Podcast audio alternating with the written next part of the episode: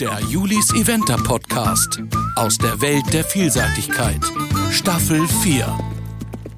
Folge 4. Und dieses Mal starten wir so richtig in die Vielseitigkeitssaison. Die ist ja endlich wieder voll in Gange und deswegen dachte ich mir, ich spreche mal mit dem Bundestrainer der Vielseitigkeitsreiter, Peter Thomsen. Der ist ja nun das zweite Jahr im Amt und war über seine erste WM ja schon sehr, sehr erfolgreich dabei. Mal sehen, was diese Saison so an Events und Highlights bevorsteht. Wir sprechen aber auch über den aktuellen Kader und wie der Weg zur Europameisterschaft aussehen wird. Also die ganzen Sichtungen und Longlist und so weiter. Also ich hatte eine Menge Fragen vorbereitet. Ich bin Juliane Barth, aka Julis Eventer und ich reite leidenschaftlich gerne Vielseitigkeit. Man mag es kaum glauben. Mittlerweile bestimmt diese Passion ja mein halbes Leben, weil ich durch meine ganzen Social Media Kanäle, also Instagram, Facebook, YouTube, der Podcast, manchmal auch TikTok, ganz schön viele Menschen mitnehme auf die Turniere und durch meinen Trainingsalltag. Jeder, der mal ein bisschen was mit Vielseitigkeit zu tun gehabt hat, der weiß, was für ein enormer Aufwand dahinter steht die Pferde da immer fit zu halten und ausgeglichen auf der anderen Seite. Mir macht es aber einfach super, super viel Spaß und ich kann euch sagen, durchs Gelände zu fliegen, das ist einfach das aller, allerbeste Gefühl der Welt. So, nicht, dass ich jetzt noch total vom Thema abkomme. Ich wollte euch natürlich noch sagen, wer die heutige Podcast-Folge sponsert. Und zwar ist das eine absolute Innovation. Das Revoband. Habt ihr schon mal davon gehört? Ich hatte vorher tatsächlich noch gar nichts davon gehört. Das Revoband ist ein innovatives 3D gedrucktes Nasenriemenpolster. Und das wurde entwickelt, um den Druck auf die Nase von Pferden während des Reitens zu reduzieren. Das ist ja im Moment in den Medien wirklich ein großer Kritikpunkt, dass eben auf den großen Turnieren viel zu viel Druck auf Maul und Nase und so weiter ausgeübt wird oder dass die Nasenriemen zu eng verschnallt sind und so weiter. Das kann mit dem Revoband einfach nicht passieren. Es senkt den Druck auf das Nasenbein um ganze 60 Prozent und verteilt ihn gleichmäßig durch diese bionische Gitterstruktur. Sieht erstmal so ein bisschen ungewohnt aus, liegt aber wirklich einfach nur unter dem Nasenriemen. Wirkt sich sehr positiv in der Anlehnung aus, so wie man hört, und ist total einfach anzubringen mit diesen Clips. Es ist sogar von der FEI und von der FN bereits zugelassen für Turnier. Man kann es also international und national verwenden. Und weil ihr gute Podcast-Hörer seid, wollen wir euch eine Freude machen und ihr bekommt jetzt schon einen Rabattcode für das Revoband. Mit dem Code JULIS bekommt ihr im Shop 10% Rabatt. Einfach auf revoband.com. Das wird ein bisschen anders geschrieben, deswegen habe ich das in der Infobox nochmal verlinkt. Und nun wünsche ich euch ganz viel Spaß bei dieser Podcast-Folge.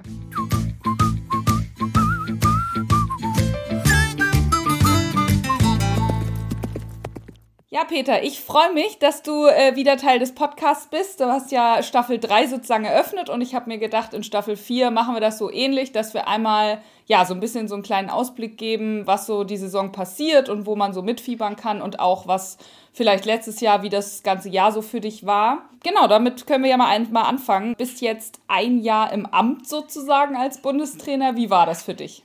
Die neue Aufgabe, die war schon ganz schön anstrengend in dieser neuen Rolle für mich persönlich. Sie war äh, deutlich zeitintensiver, als ich das vermutet habe. Mhm. Viele neue Herausforderungen, die ich vorher so nicht äh, kennengelernt habe. Viele Höhen und Tiefen, die man eben überhaupt als Reiter, äh, aber auch als Trainer erlebt. Niederlagen und Siege. Und ja, insofern war das natürlich nachher über das Ergebnis bei der Weltmeisterschaft super, super toll. Hat sehr viel Spaß gebracht. Äh, aber wie gesagt, also ich bin gut beschäftigt.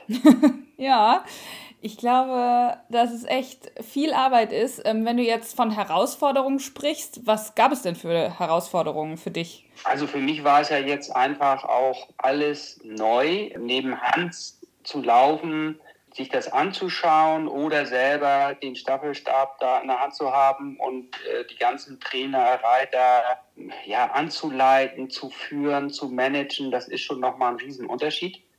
Und Höhen und Tiefen gibt es eben immer im Reitsport. Also ich nehme jetzt nur das Beispiel Pratoni. Mhm. Da waren wir im Mai letzter. Wir hatten einfach Pech. Die ersten zwei Reiter waren raus und das Turnier war zu Ende, als es praktisch ja erst halb fertig war. Mhm. Und im Herbst sind wir Weltmeister geworden und äh, das ist eben ob man Reiter ist oder Trainer ist, man hat das ganze Spektrum und man muss das aushalten, man muss es feiern, aber man muss eben auch Niederlagen wegstecken. Und dann ist es natürlich nochmal eine andere Nummer, wenn man da eine Olympia-Qualifikation abliefern soll, wenn man, wenn das Ergebnis gleich zählt.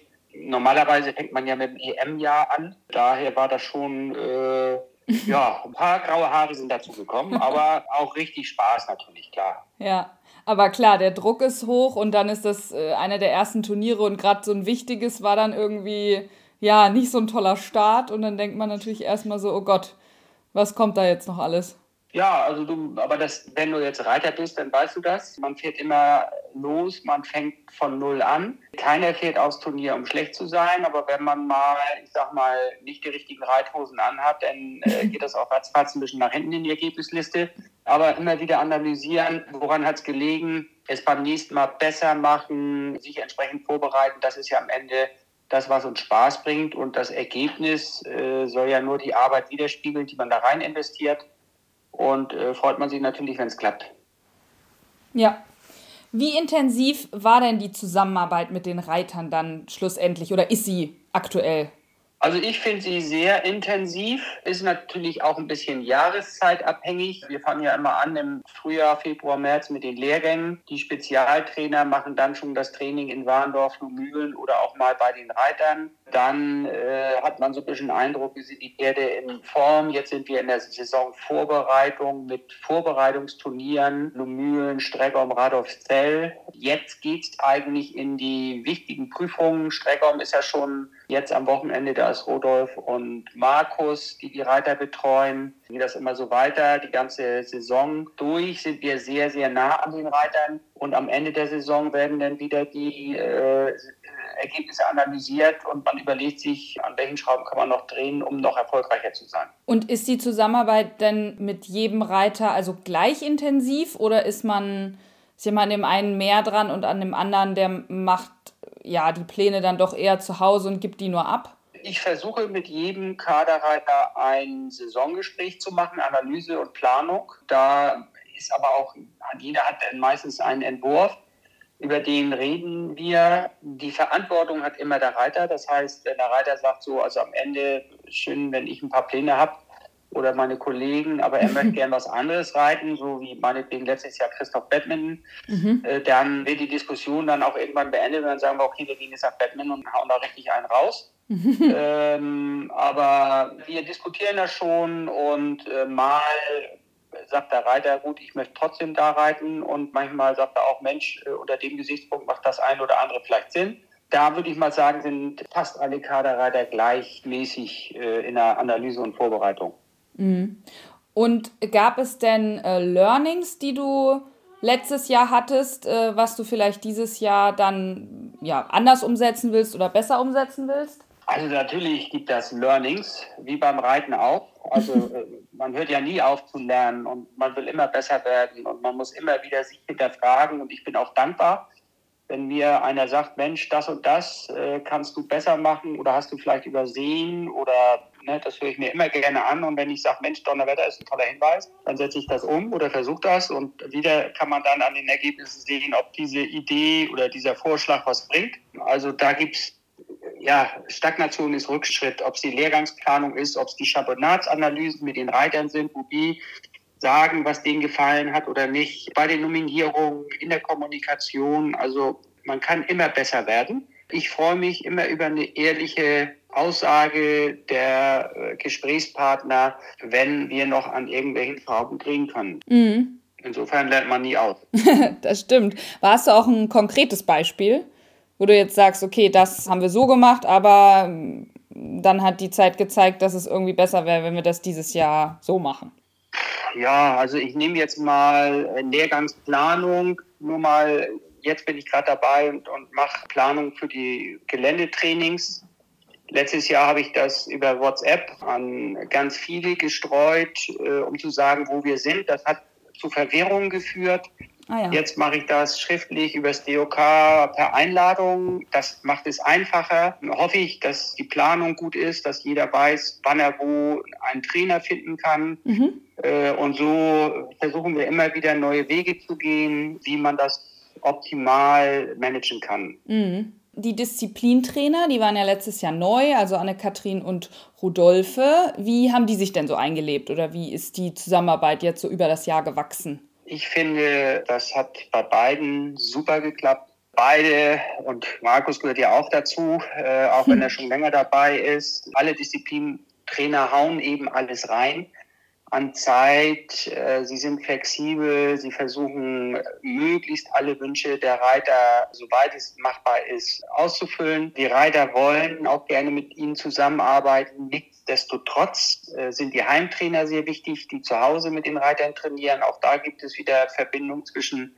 Disziplintrainer und Heimtrainer. Aber meine Wahrnehmung ist, dass das ganze Trainerteam mit den Reitern größtenteils harmonisch äh, zusammenarbeitet. Und wenn der eine oder andere, warum auch immer, mit irgendeinem anderen Trainer mehr Erfolg hat, dann ist es für uns nur positiv, weil äh, das gibt ja auch geografische Herausforderungen. Ja, absolut. Und die Reiter sind ja auch mit anderen Trainern auf dieses Level gekommen.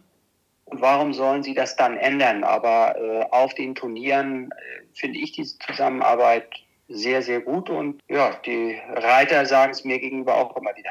Ja. Jetzt hast du vorhin schon die WM in Pratoni angesprochen, wo wir ja sehr erfolgreich waren.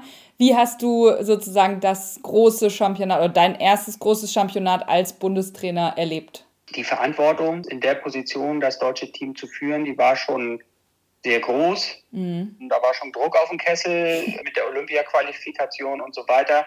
Nichtsdestotrotz haben wir natürlich auch als Mannschaft gesagt, wir wollen natürlich eine Medaille haben und äh, am liebsten die goldene. Und äh, dass uns das am Ende gelungen ist, dass wir da als Team mit den Trainern, mit den Besitzern, alle, die dazugehören zu dieser Mannschaft, auch die Reservisten gehören dazu, mhm. die am Ende dann nicht dabei sein durften, aber die den Wettbewerb hochgehalten haben und bis zum Abreisen mitgekämpft haben. Diese Teamleistung hat sich am Ende dann auch Gott sei Dank auf dem Zettel wieder ja, niedergeschlagen, dass wir da als Weltmeister das Turnier beenden konnten. Und dann war natürlich alles super gut, aber der Druck war schon riesig und ich freue mich auf hoffentlich eine etwas entspanntere Europameisterschaft und dann äh, wird wahrscheinlich die Schraube noch mal ein bisschen strömmer gedreht Richtung Olympische Spiele. Ja, das glaube ich auch. Aber die Quali haben wir ja schon mal in der Tasche. Das ist ja schon mal, ja, für dich glaube ich ein bisschen entspannter dann, die EM. Absolut. Das ist ja jetzt, sage ich mal, wieder ein, eine Vorbereitungs-Europameisterschaft, die wir natürlich gewinnen wollen, wo wir auch mit jedem Paar Top-Ergebnisse liefern wollen. Aber am Ende äh, ist, ist, es jedenfalls für mich von dem Druck her nicht so wie bei der WM oder ja. wahrscheinlich im nächsten Jahr bei den Olympischen Spielen. Ja. Insofern freue ich mich drauf. Fandst du denn, es war eine rundum gelungene Veranstaltung in Pratoni? Oder weil, also ich war ja auch selber da und habe so die Stimmen gehört und gerade zum Beispiel Michi oder Christoph Wahler und so, die haben ja auch sehr, ja, doch gemeckert übers Gelände. Hast du das auch so gesehen? Ich habe das auch so gesehen, dass die Streckenführung an sich auch aus meiner Wahrnehmung her nicht optimal war, weil natürlich äh, das Gelände so riesig ist, dass man hätte das etwas flüssiger, etwas ebener legen können. Insofern kann ich Kritik nachvollziehen. Für mich als Trainer muss ich aber sagen, ich versuche mich einfach auf die Leistung zu konzentrieren. Wir waren gut vorbereitet. Die Pferde waren topfit und gesund und wir haben es bei den Fußballern gesehen bei der Weltmeisterschaft, wenn man sich da so eine, so eine Baustelle mhm. reinbaut, die, die einen ablenkt, dann ist es einfach riesig gefährlich. Und wir hatten auch in Korn schlechte Bedingungen bei der Weltmeisterschaft oh, in ja. Castle. ich finde immer, okay, wenn sie da sind, dann äh, heißt das jetzt Mund abputzen und durch. Wir haben im Vorfeld auch von der offiziellen Seite versucht, noch alles zu machen, um den Boden besser zu machen, um den Veranstalter zu motivieren. Und ich meine, das eine oder andere haben die auch probiert. Aber insofern äh, kann man sicherlich sagen, im Nachhinein, äh, da gehe ich mit, da hätte was besser sein können.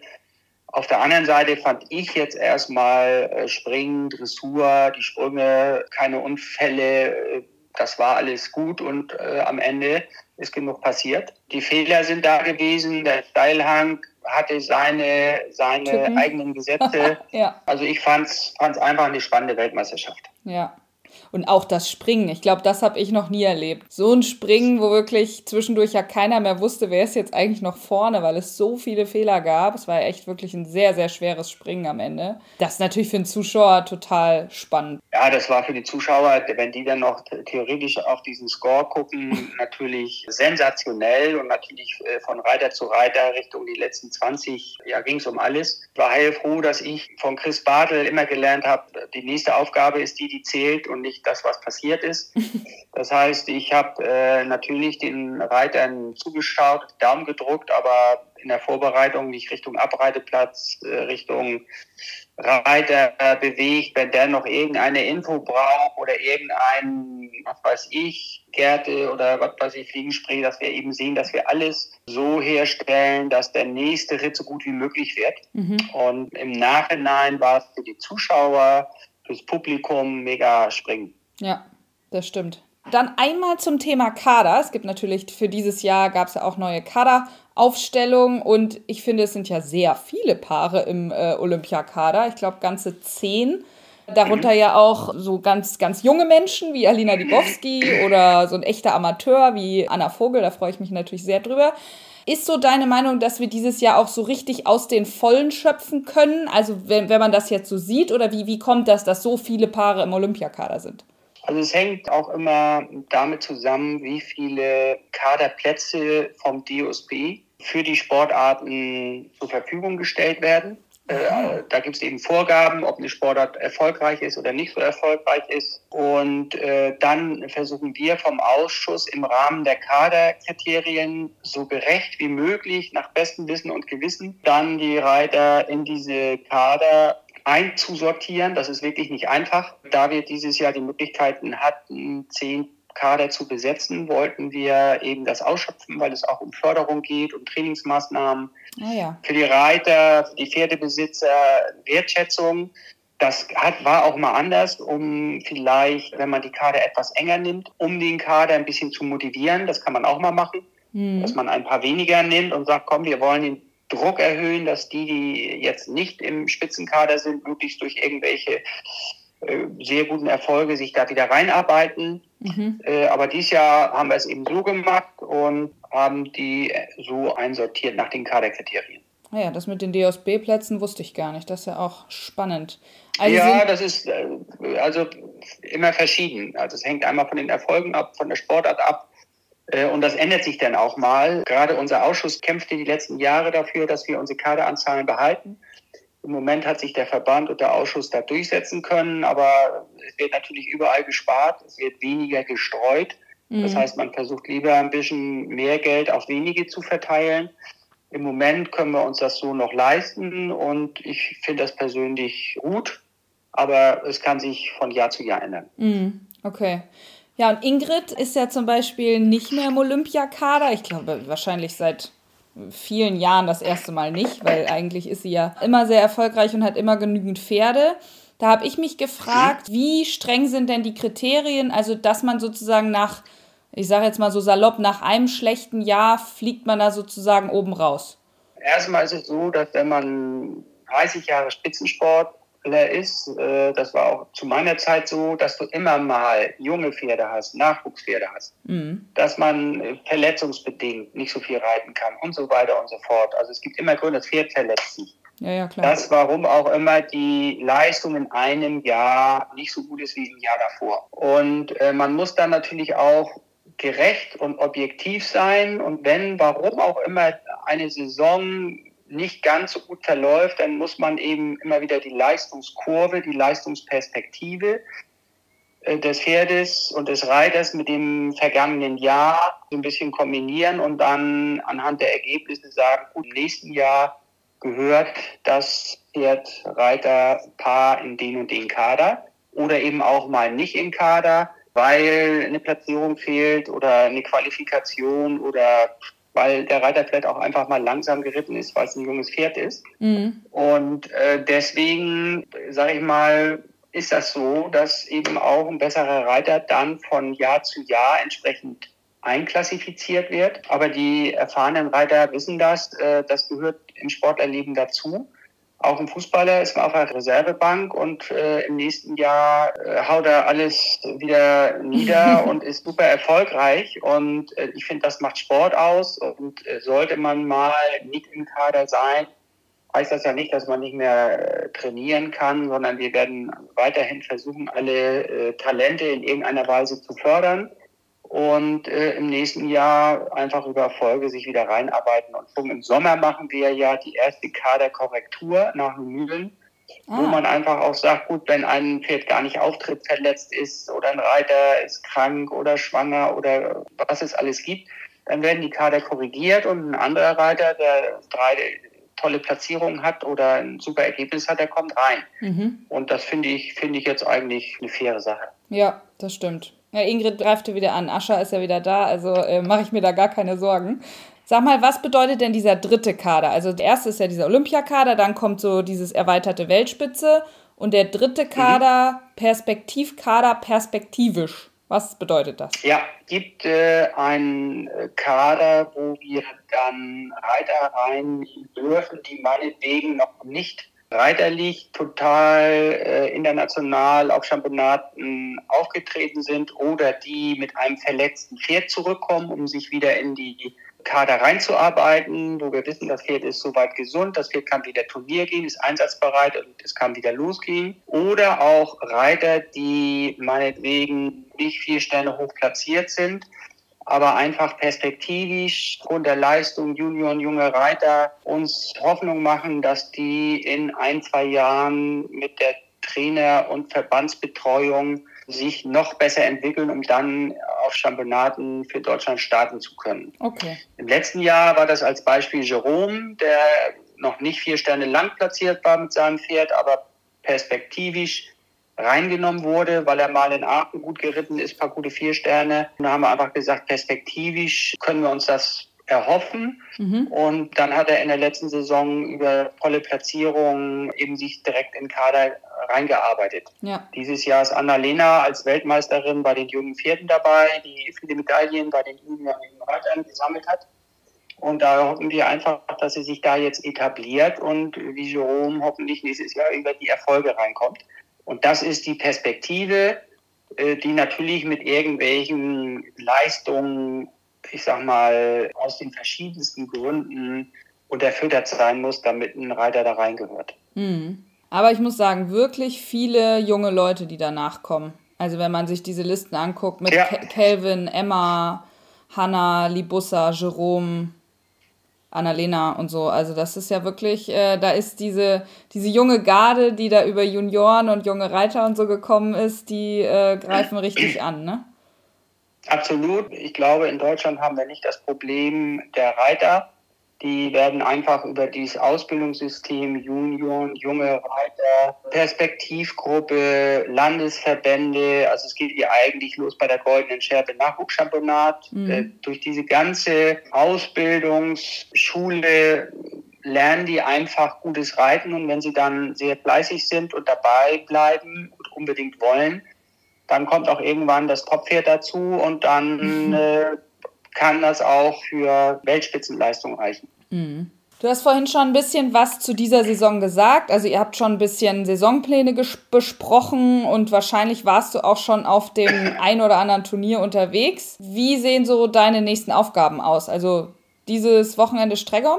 Nein, wir müssen natürlich auch jetzt ein bisschen, ich sag mal, uns aufteilen als Trainer. Und wir müssen auch ein bisschen aufpassen, dass das Ganze nicht, wenn auf jedem Turnier, das stattfindet, vier Trainer sind, dann sind wir jedes Wochenende unterwegs. Aber, ja, genau, genau. Und, und das kostet einfach Geld. Fahrtkosten, Hotelkosten, die Trainer müssen bezahlt werden. Man muss ja irgendwo gucken, dass man dann priorisiert. Also wir haben jetzt zum Beispiel in Streckom Rodolphe und Markus, die mhm. die Reiter betreuen. Dann werde ich mit Anne-Kathrin nach Kentucky fliegen, ah. um äh, Alina und Sandra zu betreuen. Dann wird in Badminton Rudolf Anna Vogel unterstützen. Danach sind wir fast immer zusammen, weil es dann Richtung Euro geht, über die ganzen Sichtungen, wo wir praktisch dann gemeinsam die Reiter begleiten und äh, versuchen, immer wieder zu gucken, wo können wir noch in irgendeiner Weise Punkte einsparen. Da, wo nicht alle Trainer sind, ist fast immer der Olympiastützpunkt, der alles filmt, Dressur, Springen und Gelände. Mhm. Das heißt, aus Stregom habe ich äh, einmal die Trainer vor Ort, dann habe ich die ganzen Videos. Anne-Kathrin wird sich die Dressuren angucken und genauso wird es in Kentucky sein. Da werden Rodolf und Markus wie die Reiter reiten und dann werden wir telefonisch immer uns wieder abstimmen,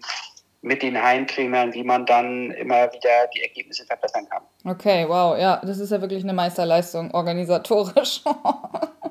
ja, das ist also wirklich schwierig, aber gut, das gehört eben dazu. Ja, jetzt hast du es eben schon angesprochen, Kentucky und Badminton. Ich hatte das Gefühl oder habe so seit zwei, drei Jahren vielleicht so das Gefühl, dass es jetzt wieder richtig fünf Sterne wieder so ein Ziel ist von den, sag mal, Spitzenreitern. Also jetzt Sandra Alina, Anna Vogel, Dirk wollte ja eigentlich auch reiten, ja. letztes Jahr Anna Sima und so. Hast du auch das Gefühl, das ist jetzt wieder, oder ist das, ist das so in dem Trainerteam auch gewollt? Weil ich hatte äh, so ein bisschen, also es gab ja mal eine Zeitspanne, wo wir keinen Fünf-Sterne-Reiter in Deutschland ja. hatten. Ja, äh, gut, es hängt auch immer ein bisschen dran, wie viele Pferde haben wir mhm. auf dem Niveau. Und die äh, Pferde sind eben in Deutschland, da haben wir vielleicht 25 30 Vier-Sterne-Pferde mit Platzierung. Davon sind dann vielleicht 15, nehme ich jetzt mal, auf Vier-Sterne-Niveau, dass sie auch fünf Sterne gehen können. Mhm. Und dann muss man ja immer auch gucken, jetzt das ein oder andere Pferd, das älter ist, muss zum Championat, ohne dass die äh, Extrembelastung da ist, also es ist so ein, so ein Ritt auf der Rasierklinge. Nichtsdestotrotz sagen wir den Reitern, und das ist einhellige Meinung, dass einfach eine Fünf Sterne eine wahnsinnige Weiterentwicklung von Pferd und, und Reiter bringt. Mhm. Weil man mit den Besten der Welt über die schwersten Kurse reitet und am Ende kann man dadurch auch neben den Sichtungen eine Championatsreife, nenne ich das mal, eine Championatstauglichkeit beweisen. Sicherlich, wenn ein Pferd immer über 40 Punkte Dressur hat oder vier, fünf um im Springen, dann führt das nicht zur Championatstauglichkeit. Aber wenn das normale Ergebnisse sind und äh, man reitet äh, an die Zeit ran in der fünf Sterne, also eine bessere mhm. Empfehlung kann man ja gar nicht dem Ausschuss und den Trainern geben. Man darf nicht vergessen, nach wie vor Weltreiterspiele, Olympische Spiele ist auf Fünf-Sterne-Niveau Dressur und Springen. Mhm. Und wir wissen das doch selber, wenn, wenn du Springen reitest und du reitest das erste Mal ein M-Springen, dann ist es was anderes, als wenn du fünfmal zwei Sterne M reitest und dann ein M-Springen reitest. Das ist dann einfacher. Ja. Fürs Pferd und für den Reiter. Aber die Erfahrung, die muss man machen. Und deswegen motivieren wir alle soweit das vertretbar ist, in den Saisonplan passt, ja, über fünf Sterne eine äh, Championatsempfehlung abzugeben. Ja, schon sehr cool. Mhm. In Lumülen planen Arne Bergendahl, Jerome, Emma Brüsser und Nika Aldinger auch fünf Sterne. Oh, Vielleicht wow. ist noch eine Reiterin mehr dabei. Das heißt, auch da ziehen wir das durch. Und auch wenn das sehr, sehr nah am Championat ist, am Ende muss man langfristig denken, alle Reiter und Pferde werden von dem Turnier profitieren. Und wenn da mal ein Fehler passiert, auch davon lernt man. Das ist überhaupt nicht schlimm. Das ist immer so im Sport. Aus Fehlern lernt man und beim nächsten Mal macht man es besser. Boah, dann hast du aber ja mal drei jetzt am Anfang. Und wie viele hast du jetzt gesagt Lumülen? Mindestens drei, Also vier? Arne Bergendahl, Jerome Robinet, Emma Brüsser und Nico Aldinger, die reiten Lumülen, Stand heute. Ja. Ja, denn da kann ja, da reicht ja schon Husten, dann ist es eben wieder anders. Ja, ja, genau. Vielleicht eine Reiterin mehr, das wissen wir noch nicht. Und ja, schauen wir, ja wir mal, wie es geht. Acht, ja, sieben bis acht Fünf-Sterne-Reiter des Jahres. Ja. Wow. Das wäre ja cool. Ja, hoffen wir mal, dass es klappt. Ja, ja. Mhm. So, wir haben jetzt schon ein bisschen über die Europameisterschaften gesprochen, aber da musst du mir noch verraten, wie ist denn da der Sichtungsweg genau? Also der offizielle Sichtungsweg ist äh, das Marbach oder Barbarowko, die sind Woche auf Woche, die sogenannte erste Sichtung sind. Dann ist äh, Lumülen oder Aachen mhm. die zweite Sichtung. Da die Lumülenpferde dann noch, ich glaube, gut zwei Monate bis zur Euro haben, müssten die, wenn sie deutsche Meisterschaft gehen, auf jeden Fall noch in Jardy starten, mhm. um einfach so competitive zu bleiben und fit zu bleiben. Die Aachen-Pferde, die brauchen da nicht mehr hin, weil das wird zu eng zum Championat hin. Da werden wir auf dem Longlist-Lehrgang Ende Juli in Warendorf nochmal Geländetraining anbieten, das so ein bisschen auf die Euro vorbereitet. Mhm. Die Pferde, die dann in Jackie gegangen sind und auf der Longlist sind, die werden dann nur am Galopptraining machen, weil sie ja gerade die Woche vorher Turnier gegangen sind. Dann werden sie äh, untersucht vom Tierarzt. Äh, dann werden wir nominieren. Wir laden dann sieben Reiter, sechs dürfen ja reiten. Wenn der siebte, also der erste Reservist, äh, Reservist mit möchte, kann er mitkommen nach Deauville. Da machen wir nochmal ein kurzes Traininglager, vier, fünf Tage vor der Euro und fahren dann praktisch nur eine Stunde nach Le Pen zur Euro. Mhm. Dieses testen wir praktisch dann auch für die Olympischen Spiele, weil äh, wenn das Trainingslager da Nähe Deauville uns gefällt, den Reitern gefällt, dann äh, sind wir immer sehr nah am Championatsort, können dort nochmal ein bisschen als Team zusammenrücken, uns vorbereiten, letzte Schrauben drehen und ich sag mal auch eine positive Stimmung einfangen, um dann möglichst auf dem Championat was zu reißen. Okay. Das heißt, wann gibt es die erste Longlist? Nach Lumülen, nach der zweiten Sichtung? Also es geht also schon los, dass, dass wir nach Aachen äh, ja, anfangen, eine Longlist zu machen. Dann müssen wir das Jardy-Ergebnis äh, abwarten, werden dann sicherlich nochmal äh, gucken, ob das alles passt, so wie wir es uns vorgestellt haben. Und Ende Juli werden die Pferde dann nominiert, Pferdereiter und genannt. Okay. Sechs dürfen reiten, das heißt, das sind vier in der Mannschaft, also nicht olympisches ja, System, genau. sondern äh, Nein, vier plus. Gott sei Dank, Gott sei Dank haben wir vier Mannschaftsreiter. zwei äh, Einzelreiter und wie gesagt, den siebten bieten wir an, wenn er mitkommen möchte. Äh, das ist meistens immer interessant, dass man einfach mal so eine Championatsvorbereitung miterlebt. Ja. Und es ist eben auch immer wieder mal ein Pferd krank, Reisefieber, irgendwas ist und dann ist derjenige da. Aber wenn der siebte sagt, er möchte gerne zu Hause bleiben, weil warum auch immer er andere Sachen zu tun hat, dann ist das freiwillig und dann mhm. würden wir anrufen, wenn einer ausfallen sollte. Mhm. Okay. Ich weiß, dazu kannst du jetzt wahrscheinlich nichts sagen, aber wen guckt man bis dahin an? Wahrscheinlich äh, sehr stark den Olympiakader, die zehn. Und die anderen aber auch? Ich sage mal, das haben wir ja letztes Jahr gesehen, äh, wie sich das bei Alina entwickelt hat. Mhm. Die war auch nicht im Championatskader und wir sind im Sport unterwegs. Eine Formkurve, eine Leistungsperspektive, Entwicklung von Pferd und Reiter, Ergebnisse, die sollen, egal ob man 20 oder 60 ist, ne, Andrew Hoy äh, hat auch äh, eine Einzelmedaille bei Olympischen Spielen gewonnen mit über 60.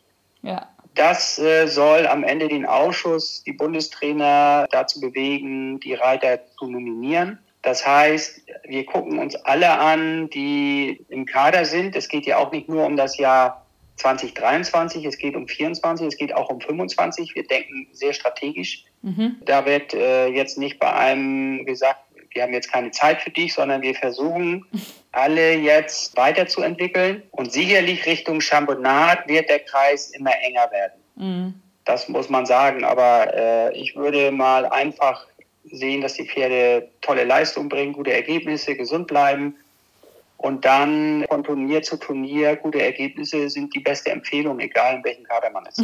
ja, das gilt auch generell für die, für die ganze Reiterei. ja, so ist es. Ja, ja.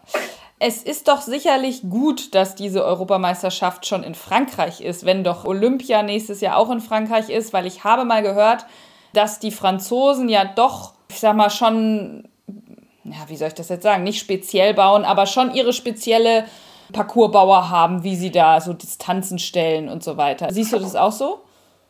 Hundertprozentig. Die Handschrift eines Parcoursbauers lernt man ja über die Geländestrecken kennen, die man reitet. Mhm. Wir waren letztes Jahr schon in Le Pen, obwohl das sehr, sehr weit weg ist, um die Handschrift, das Gelände äh, zu lesen, zu sehen, zu reiten. Wir haben ja auch einen französischen Geländetrainer, der äh, auf jedem Turnier in Frankreich ist und äh, sicherlich dann auch die Trainingsaufgaben ein bisschen in die Richtung stellt.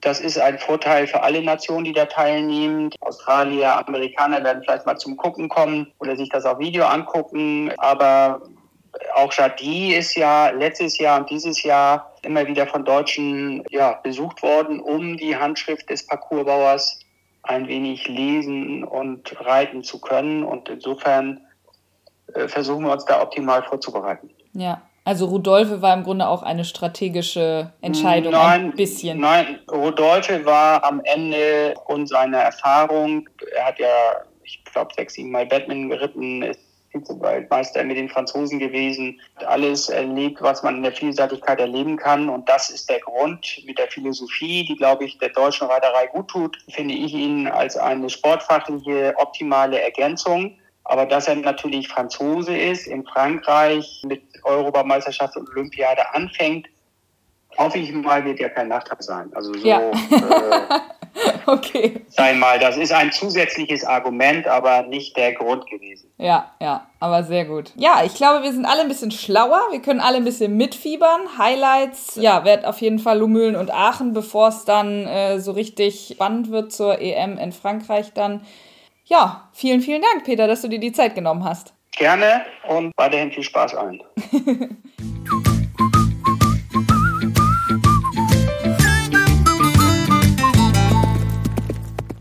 spannend, was dieses Jahr alles so ansteht, warum die Kader so voll sind und wie viel sich da auch noch ändern kann im Jahr. Ich finde sowas ja auch immer total interessant, wenn man die ganzen Regeln mal genauer versteht. Und natürlich werde ich in den Buschfunk-Folgen dann auch berichten, wie unser Olympiakader unterwegs ist und wo. Nächste Folge wird ja dann auch ein Buschfunk, das heißt, das baut super aufeinander auf. Das wird ja auch mit den ganzen Fünf-Sterne-Prüfungen dann ja mal so richtig, richtig spannend mit dem Mitfiebern. Und wenn alles gut läuft, dann hören wir dazu auch Podcast-Folgen von den jeweiligen Turnieren. Ich hoffe ja, dass ich einen Reiter davon rauspicken kann, der so ein bisschen berichten kann, auch zur Vorbereitung und was alles dazugehört und warum man fünf Sterne reiten will und so. Ich gebe auf jeden Fall mein Bestes. Es ist natürlich aber auch immer ein bisschen spontan. Vielen Dank nochmal an Revoband, ein innovatives 3D-gedrucktes Nasenriemenpolster, das entwickelt wurde, um den Druck auf die Nase von Pferden während des Reitens zu reduzieren. Es ist so cool, was es immer wieder für Neuheiten in der Pferdewelt gibt. Und diese Innovation kommt wirklich allen zugute, weil der Druck der Trense auf das Nasenbein eben um 60 Prozent reduziert werden kann. Ich glaube, ich werde das auch mal ausprobieren. Und mit dem 10% Code kann man ja auch richtig sparen. Einfach Julis eingeben bei revoband.com und dann könnt ihr losshoppen. Ja, jetzt sind wir auch schon am Ende der Podcast-Folge angekommen. Ihr habt einen Ausblick, wie es hier weitergeht. Ihr habt hoffentlich ganz viel mitgenommen an Infos und ich hoffe, es hat euch gefallen. Gebt mir gerne mal Feedback per Insta-Nachricht oder hier direkt bei Podigy. Ansonsten freue ich mich natürlich auch über eine Podcast-Bewertung in der App und dann, ja, bis nächste Woche. Stay tuned. Der Julis Eventer Podcast aus der Welt der Vielseitigkeit. Staffel 4.